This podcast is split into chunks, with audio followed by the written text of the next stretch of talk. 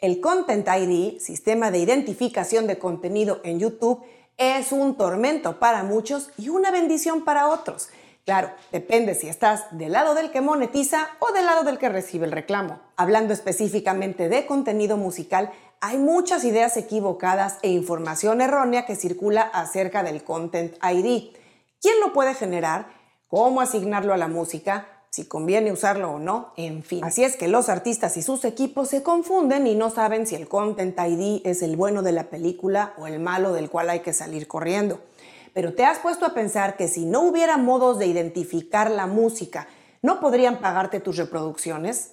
O peor aún, la gente podría usar tu música y ganar dinero de ella sin que tú pudieras hacer nada. Por eso en este programa vamos a hablar de cuáles son los cinco principales mitos o ideas erróneas en torno al Content ID, para que de una vez por todas despejemos dudas. Y si te quedas hasta el final, te voy a contar también cuáles son las razones por las que te pueden negar el Content ID en tu música. Soy Ana Luisa Patiño y estás en mi disquera, la casa del artista independiente bien informado.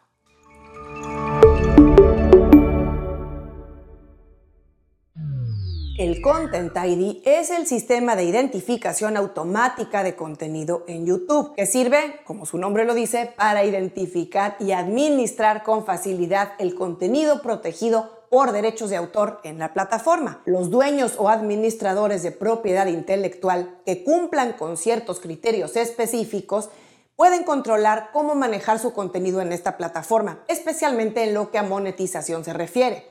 En el caso de artistas, estamos hablando de su música, es decir, de sus audios oficiales, los sencillos que lanzan a través de su disquera, distribuidora o sello. Sobre el Content ID se dice mucho, pero la información no siempre es correcta o exacta. Pero hoy no vamos a entrar en detalles de cómo funciona el Content ID, porque ya tenemos un video que lo explica, te lo dejo en las notas, sino que vamos a mencionar cuáles son los cinco mitos que más circulan por ahí y cuál es el lado correcto de esa información. Comenzamos con el mito número uno. El Content ID lo generan las distribuidoras. No precisamente. Si bien las distribuidoras hacen que se genere, el Content ID lo genera YouTube al recibir los audios oficiales de parte de una distribuidora, sello o disquera. Claro, uno de los servicios principales de las distribuidoras es asegurarse que puedan monetizar tu contenido musical dentro de YouTube, lo cual requiere el Content ID en cada una de tus canciones. Así que depende con qué distribuidora estás, podrían incluirte el Content ID como parte del plan que contrates, como sucede en OneRPM, en Symphonic, en TuneCore o en CD Baby. O bien podrían cobrártelo aparte como un servicio agregado, como es el caso de DistroKid. En segundo lugar, el mito de las redes sociales y Spotify tienen Content ID. No precisamente. Si bien Spotify y todas las plataformas de streaming, así como Instagram, Facebook y TikTok, también tienen métodos de identificación de contenido, no son el mismo Content ID que genera YouTube. Aclarando más el punto, si tú tienes el Content ID cubierto con tu distribuidora, lo más probable es que también tengas cubierta la monetización de tu música en redes sociales, aunque debes revisar si efectivamente tu plan lo cubre. El caso es que si ya la tienes, las redes sociales van a monetizar los usos que se hagan de los clips o fragmentos de audio de tus canciones, lo que llamamos audios de librería.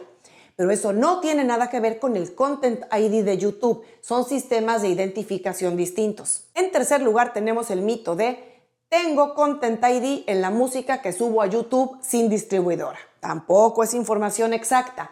Si por algún extraño motivo tú decides que no quieres publicar tu música a través de una distribuidora, sello o disquera y solo la quieres subir a YouTube, salvo que tu canal ya esté dentro del programa de socios de YouTube en inglés llamado YouTube Partners, no podrías monetizar ni acceder al sistema de control de derechos de autor y propiedad intelectual. Además, aunque ya monetizaras tu canal, si tu música no se entrega a YouTube a través de una distribuidora, sello o disquera, no podrías tenerla en YouTube Music ni monetizar fácilmente los videos que la gente haga usando los audios de tus canciones. El cuarto mito es Quiero cambiar de distribuidora, pero el Content ID me va a bloquear mis canciones cuando las vuelva a subir. En general, hay mucha confusión entre el Content ID, que es exclusivamente para YouTube, y el código ISRC, que es el código de identificación de cada canción, de cada grabación. En este caso, el Content ID no tiene nada que ver.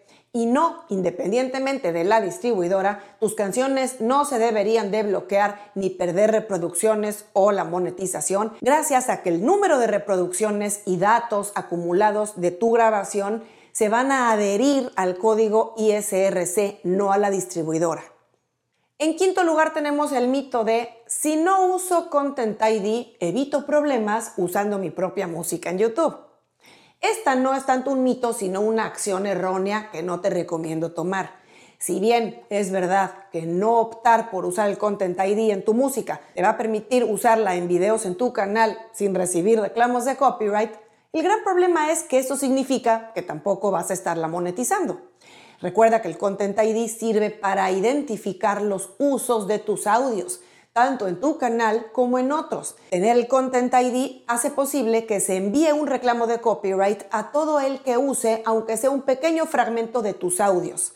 Pero este reclamo no es malo, es simplemente un aviso en el que YouTube te está diciendo o le está diciendo a los otros usuarios que una distribuidora, sello o disquera que le entregó tu música es la que va a monetizar esos usos o reproducciones. En resumen, no usar Content ID en tu música la deja desprotegida y desmonetizada en YouTube. Y para ti que te quedaste hasta el final, te voy a explicar cuáles son las razones principales por las que se te puede negar el Content ID en tu música.